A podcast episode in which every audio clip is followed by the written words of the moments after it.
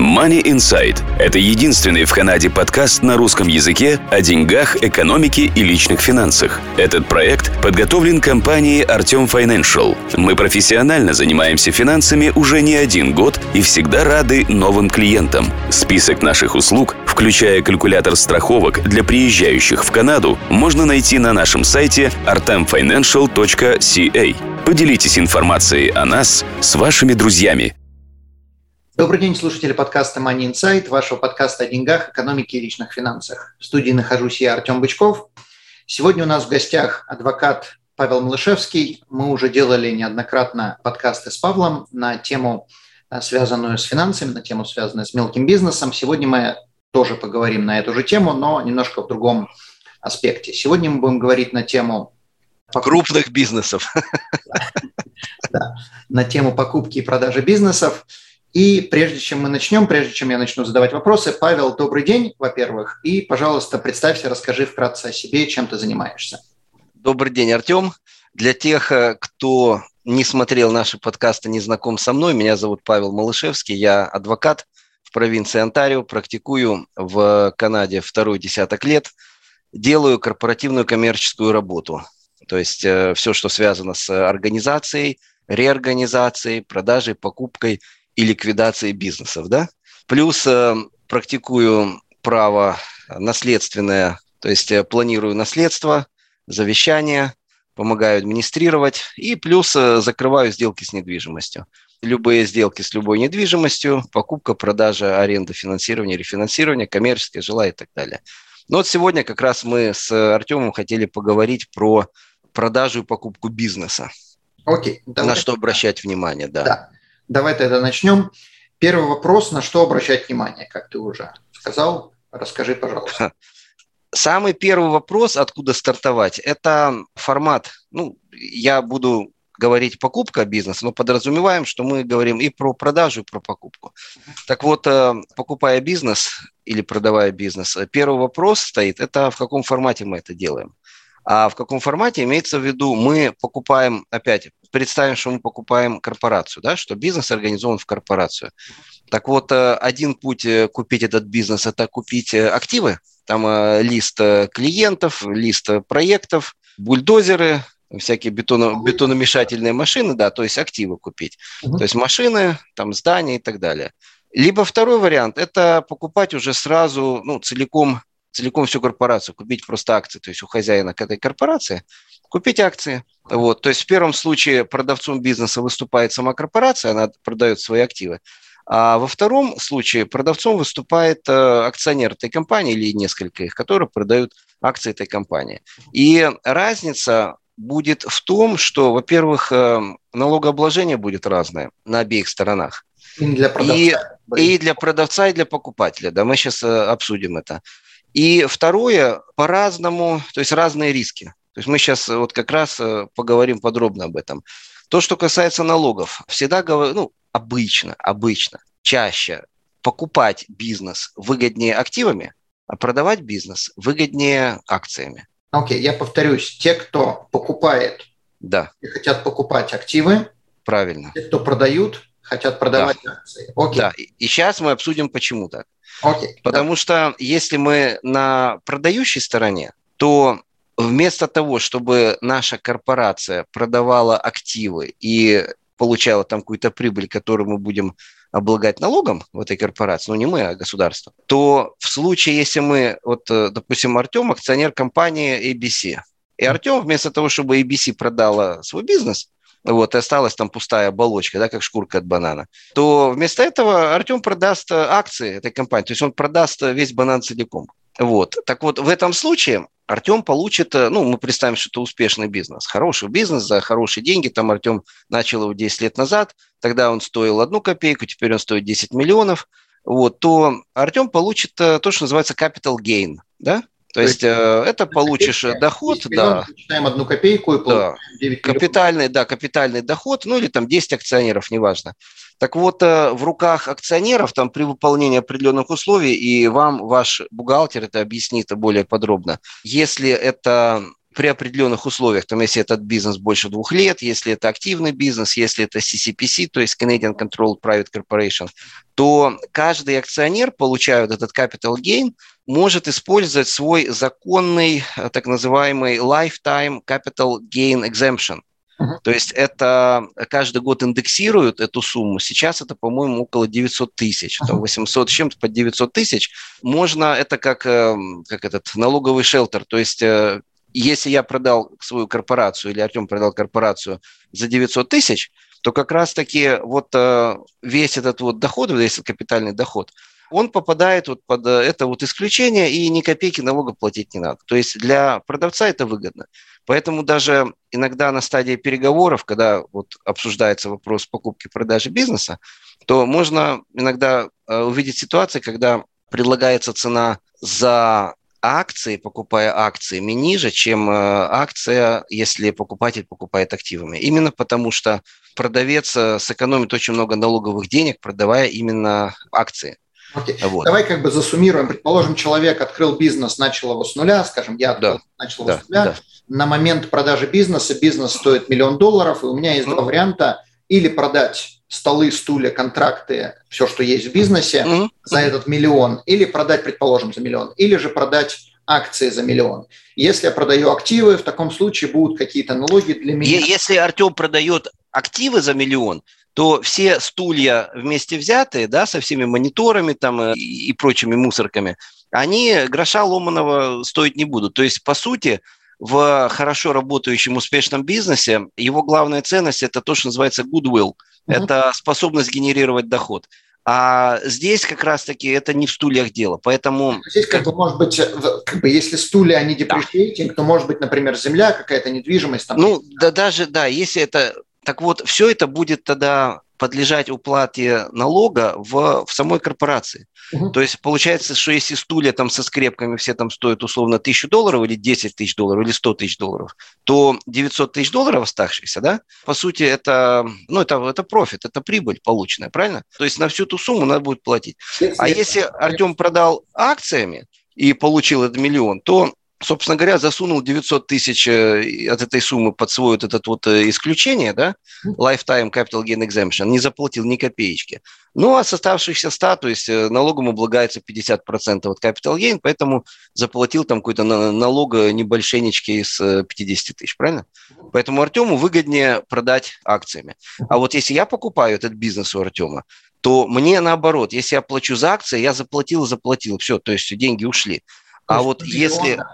да, да, да, да. А если я покупаю этот бизнес у Артемовской корпорации активами, и там у меня будет всякие снегоуборочные машины, там всякие эти скобосшиватели, да, там стулья, да, которые протираются, которые тоже там падают в цене, то я, накупив вот э, всего этого добра у Артема, да, там на миллион, я могу тут же использовать это в моей оптимизации налогов, то есть я могу делать то, что называется там амортизацию, там depreciation, amortization, да, то есть могу тут же их э, то есть уменьшать мои налоги. Поэтому мне, наоборот, для моего налогового планирования лучше у Артемовской корпорации стульями выкупить угу. все это. Окей, вот, хорошо. Да, то есть мы разобрались с э, стороной э, налогов. Теперь, какая разница между покупкой и продажей акциями или активами с точки зрения рисков? То есть э, всякие известные или неизвестные риски, ответственности и так далее.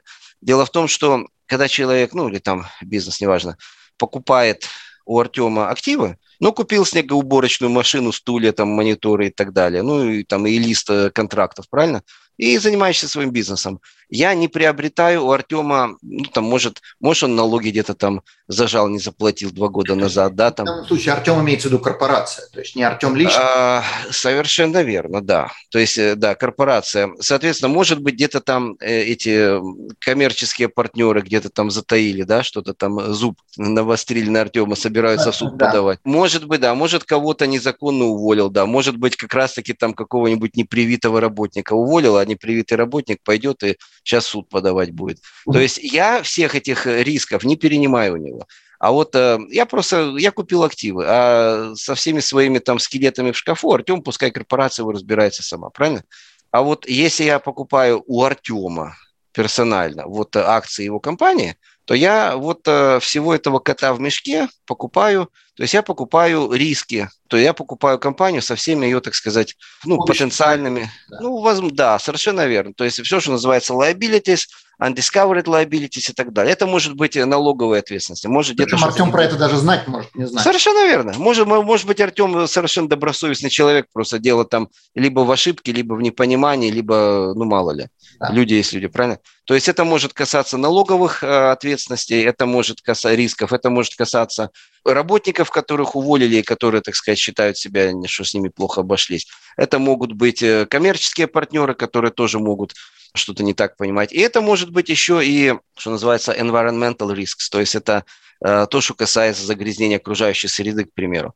Если, например, э, да, если, например, Артем э, у себя там на территории своего хозяйства там менял масло в траках, да, вот, в течение 10 лет, и все это уходило в землю, да, то если я это покупаю вот, или корпорацию, да, там, да, даже если я не беру там эту землю, то, ну, опять-таки, это зависит от того, какой пример привести, но риски, они идут с корпорации, правильно?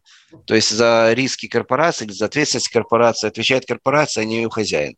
Вот, Артем непосредственно. То есть, э, покупая корпорацию, я, естественно, подвергаю себя большим рискам. Вот.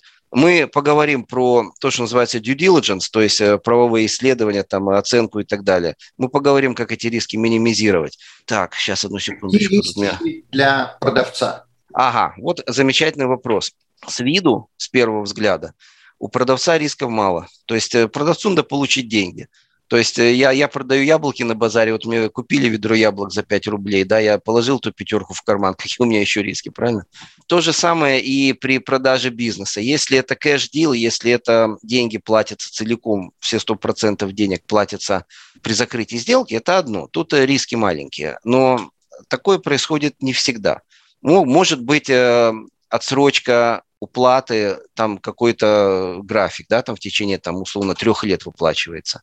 Может быть, это выплачивается тоже по какому-то графику, причем не просто там, условно, там, первого числа каждого месяца, а может быть, это будет завязано на результаты деятельности компании. То есть, если, допустим, Артем продавал мне свой бизнес и утверждал, что компания это бизнес генерирует там условно определенный доход каждый год, вот, то я могу сказать, окей, хорошо, Артем, давай сделаем так. Я тебе плачу часть денег сегодня, когда закрываемся, а часть денег вот давай в течение там четырех лет э, при условии, что компания будет, э, ну, выйдет на те показатели, которые вот э, ты обещаешь мне, что она выйдет, да?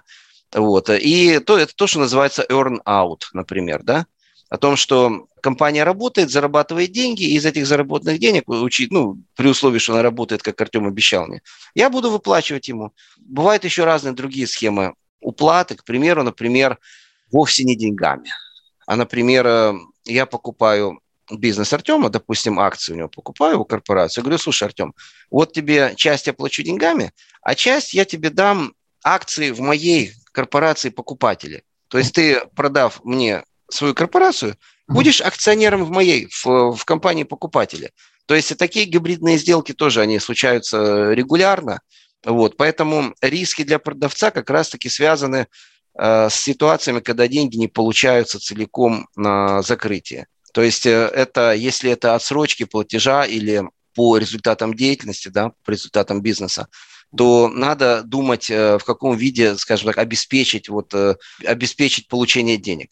Это может быть э, всякие, то, что называется General Security Agreement, да, то есть это, ну, грубо говоря, обеспечение, то есть, ну, закладная на бизнес, да, то есть пока я не рассчитаю с Артемом, он э, на меня, в смысле, и, и на меня можно, и на эту корпорацию э, зарегистрировать вот этот charge, лиен, то, что называется, да, то есть обеспечение, засекьюритизировать. Вот. Кто это делает? А, ну, как, как правило, это делают адвокаты покупателя. Okay. Вот, то есть, да. То есть, вот э, будешь продавать мне бизнес, твои адвокаты это сделают. Хорошо. Сразу да. вопрос, в какой момент нужно обращаться к адвокатам? Предположим, человек решил продавать бизнес, ему искать адвоката еще до того, как он начал вообще с кем-то вести переговоры? Это идеально. Дело в чем. Дело в том, что умные люди или, ну, если по-умному подходить к продаже бизнеса, то вот э, есть такое мнение, что подготовка бизнеса к успешной продаже – начинается года за два до ее продажи. И это, и это очень плотная работа, один, э, с квалифицированным умным налоговым планером, то есть, ну, с бухгалтером, то есть то, что называется chartered accountant, да, работа с адвокатом, работа с, э, скажем так, с маркетинговыми людьми, да, то есть это всякие M&A специалисты, консультанты, которые, ну, финансовые консультанты, бизнес-консультанты, которые как раз-таки помогут приготовить бизнес. То есть бизнес на момент продажи должен быть успешный, как можно меньше долгов, как можно меньше рисков, Э, максимизировать э, выручку и привлекательность. То есть бизнес должен быть привлекательным. Ну, я думаю, Брать... основной компонент, наверное, да. чтобы бизнес мог работать без владельца. Естественно, совершенно верно. Бывает, что покупая бизнес, владельцы оставляют консультантам или каким-нибудь там part-time менеджером или еще что-то. Uh-huh. То есть часто, часто как раз-таки покупатель хочет оставить хозяина бизнеса в качестве, так сказать, ну, да. своего этого консилиатора, да, совершенно верно.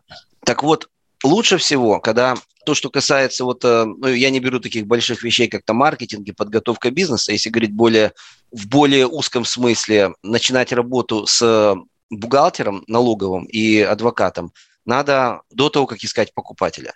Потому что часто нужно сделать э, какую-нибудь налоговую реорганизацию, то есть э, там э, estate planning, э, estate reorganization, там tax reorganization. То есть, опять-таки, либо обернуть в правильную конфетную оберточку, либо, наоборот, из этой оберточки достать то, что не надо. Может быть, там в одной обертке два бизнеса, нужно один бизнес э, из этой группы убрать, да? слишком вот. много денег лежит. Совершенно, да, да, да, да, да, правильно.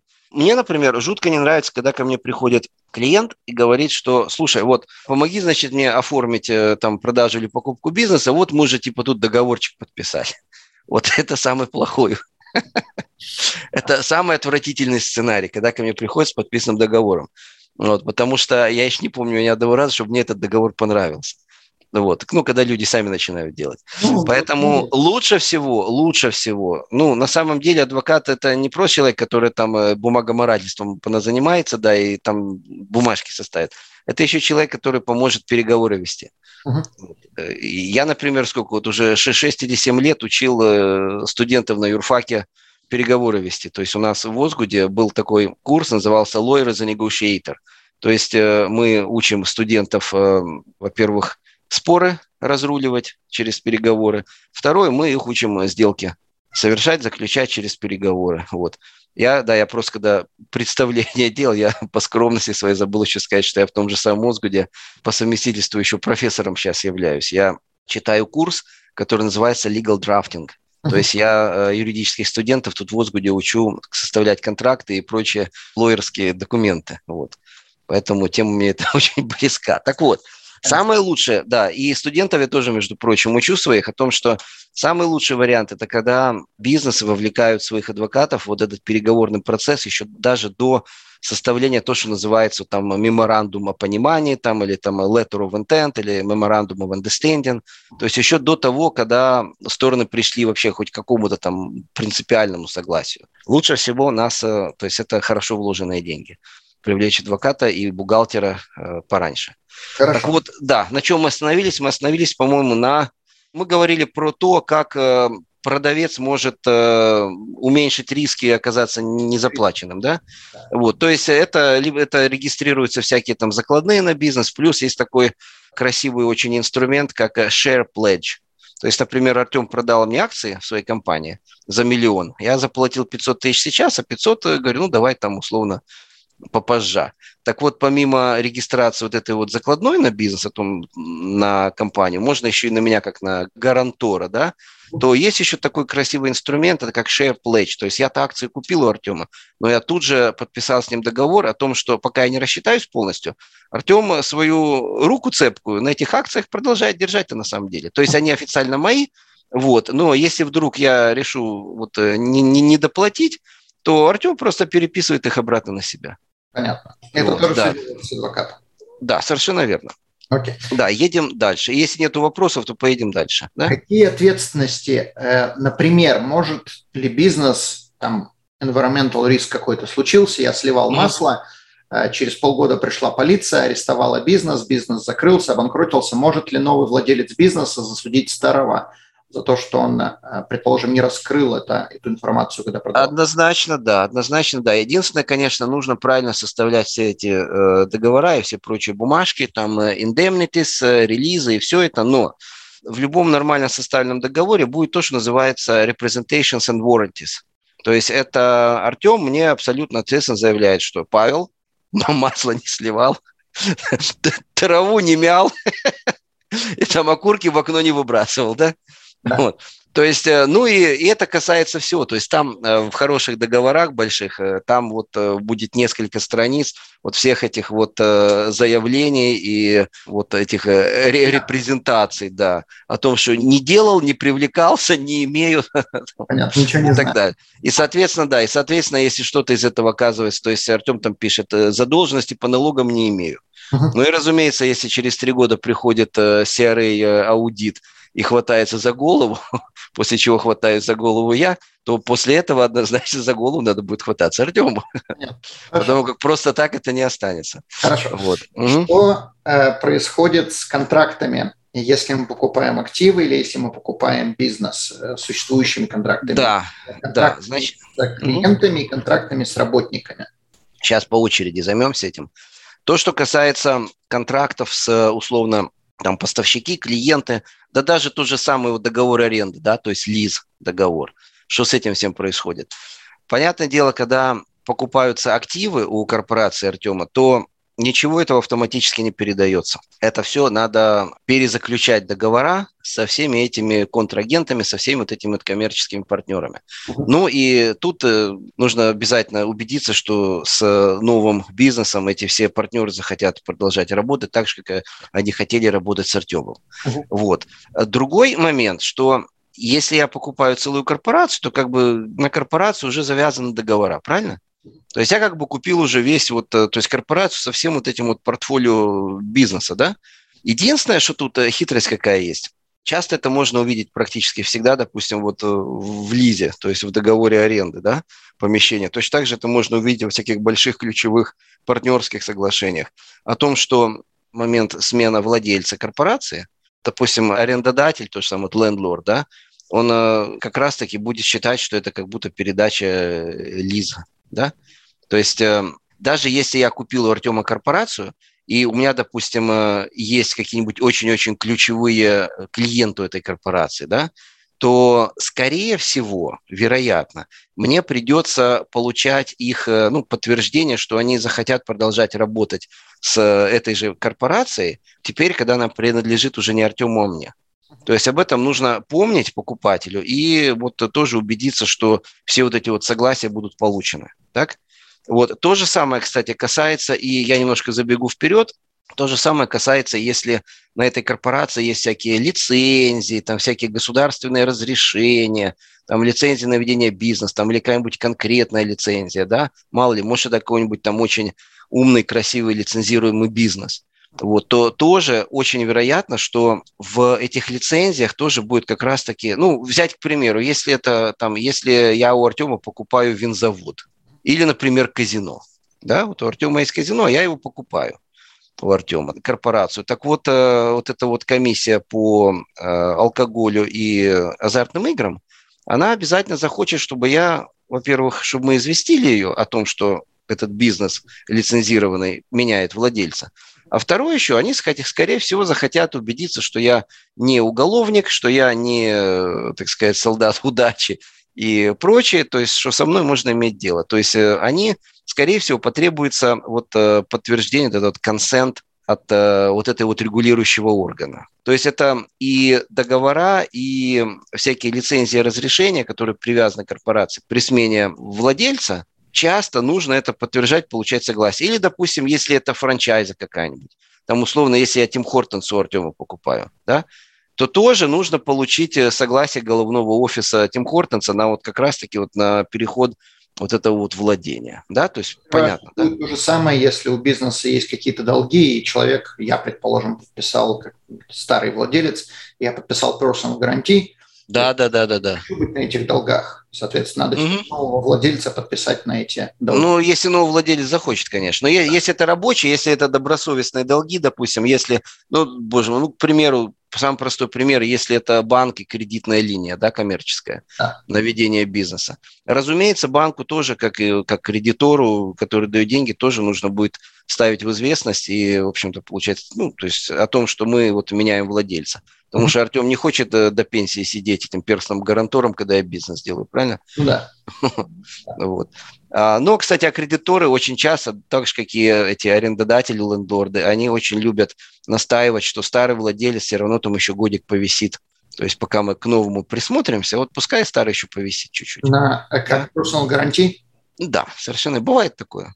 Дальше та же ситуация, покупая, продавая бизнес, нужно Сейчас много всяких умных, красивых, элегантных бизнесов там в информационных технологиях, например, да.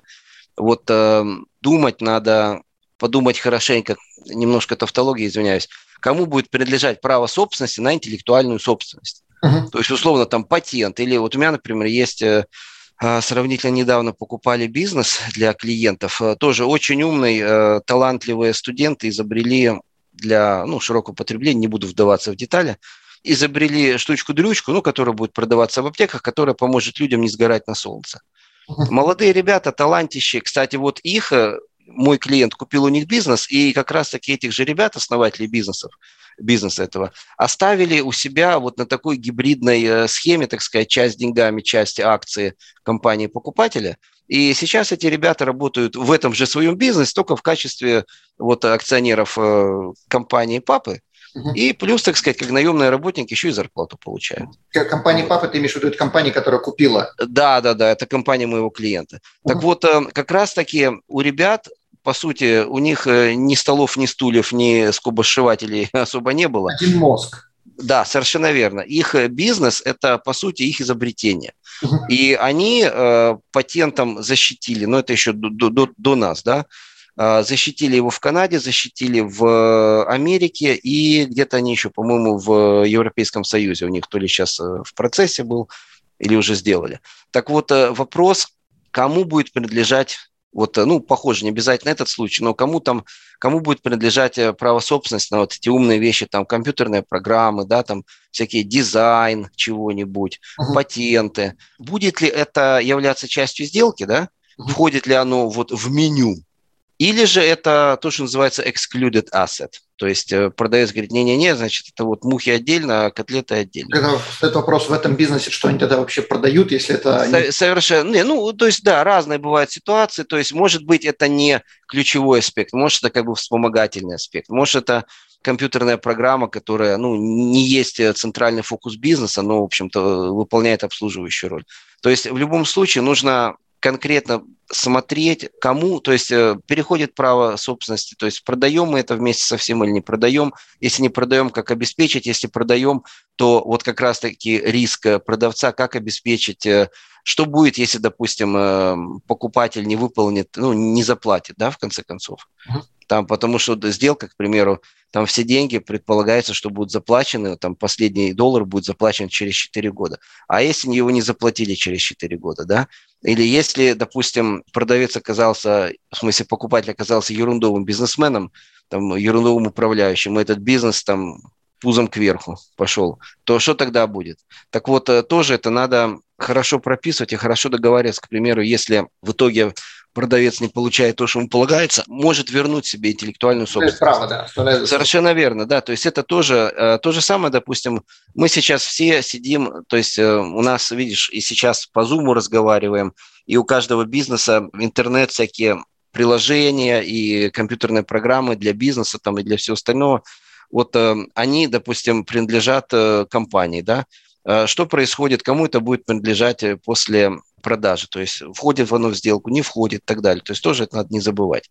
Если нет вопросов по этому как раз поводу, я бы тогда поговорить, что происходит с работниками. Uh-huh, К примеру, да. у Артема, да, у Артема есть целая команда, там, условно, 20 человек работает.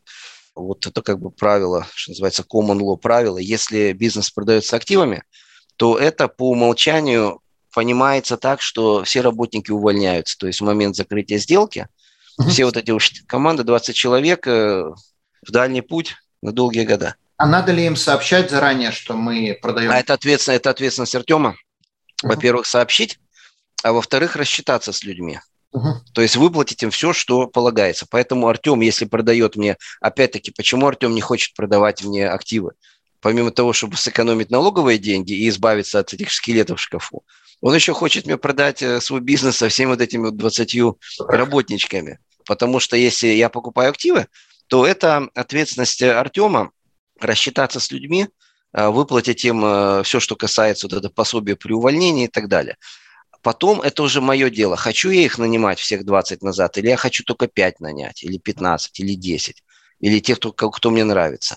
Так вот, э, тоже будет это особый пункт переговоров. Артем будет очень хотеть, чтобы я их всех взял. То есть, и мало того, чтобы я их всех продолжал, чтобы они работали, а еще, чтобы я признал их, э, что называется, вот срок службы, да, беспорочно. То есть, если у Артема там работал человек 20 лет или 10 лет, то Артем захочет, чтобы я этого человека оставил на работе, и специально, чтобы я, так сказать, чтобы мы договорились, что я его не считаю как бы вновь нанятым. Угу, есть... А я считаю, да, что если я его буду увольнять через год, то мне придется за все вот эти вот 20 лет беспорочной службы ему пособие выплачивать. Uh-huh. То есть мне как покупателю это невыгодно, но Артему как продавцу это выгодно. Поэтому это тоже надо помнить. А если приобретаю я компанию акциями, то люди по умолчанию, они продолжают работать на того же самого работодателя, то есть Артемовская корпорация. У них ничего не поменялось. Да, для них, если я покупаю акции, то для них ничего не меняется. Угу. Только они будут каждое утро уже говорить не «Здравствуй, Артем», а «Здравствуй, Павел». Вот и все.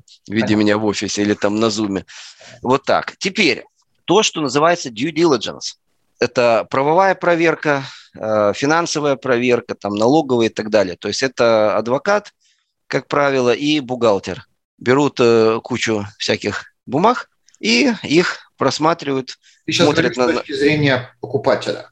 Совершенно верно, да. То есть due diligence, то, что называется по-английски, или там как это, ревью, там, или это правовое исследование, да, там, или финансовое обследование, да, обследование исследования, да, это то, что на стороне покупателя. Так вот, это может быть environmental due diligence, то есть смотреть, там нет ли там пятен, э, не, не проступает ли пятна масла да, через пол. Вот. Это может быть э, финансовый опять-таки аудит, и ну, финансовый, черточка налоговый, ну и правовой да, аудит. То есть э, due diligence – это, можно так сказать, правовой аудит. То есть что будет делаться со всех трех сторон. Адвокат будет, э, начнет с того, что будет смотреть э, то, что называется minute book. Uh-huh. То есть это сборник такой красивой, модной папка, да, скобошивателей, а, в котором вот тут, ну, еще по старым временам люди еще печати себе заказывали. Тут сидит печать, например, вот она, видите, да? Угу. Ну, сейчас уже никому печати не нужны, поэтому, да, вот такая вот минетбук. Кстати, вот, наверное, половина всех бизнесов, которые у меня есть, клиенты, когда я им говорю слово «принесите мне свой минетбук посмотреть», они говорят «минет что принести?» Я говорю «все ясно». Да, так вот это вот такая красивая книга, да, это в которой... Если открываете да. Да, это вот видите, вот собрано вот это вот все, все документы, тут и даже эти э, share certificates, и устав предприятия по-русски или bylaws по-английски, да. Вот, это начинается, мое ревью, то есть мой аудит начнется вот с этой вот minute book. И когда мне люди говорят, минус что, все ясно, значит, у вас этого нет. Не сами открывали, окей. Да, то есть неважно, это ничего страшного, это все восстанавливается, это все делается, просто это надо делать на определенном моменте. Потом э, бизнес или там человек, который хочет купить бизнес, разумеется, это уже э, бизнес-решение, просто ознакомиться с бизнесом, очень внимательно посмотреть, насколько он работает, да, хорошо. То есть какие ключевые моменты, какие риски, то есть является ли хозяин этого бизнеса текущий, ну, э, сегодняшний хозяин, продавец, является ли он заменимым или незаменимым, да, то есть нужно будет его держать консультантом или нет. Бухгалтер будет смотреть финансы, финансовую отчетность. Данный подкаст сделан лишь для вашей информации. Компании, инвестиции, страховые продукты и другие материалы, упомянутые в подкасте, упомянуты лишь для ознакомления и не являются рекомендацией к действию. Так как мы не знаем вашей конкретной ситуации, то мы не можем нести ответственность за ваши действия после прослушивания подкаста. Пожалуйста, обращайтесь к специалистам, если вы не уверены, как поступить. Спасибо, что слушаете нас и не забывайте задавать вопросы.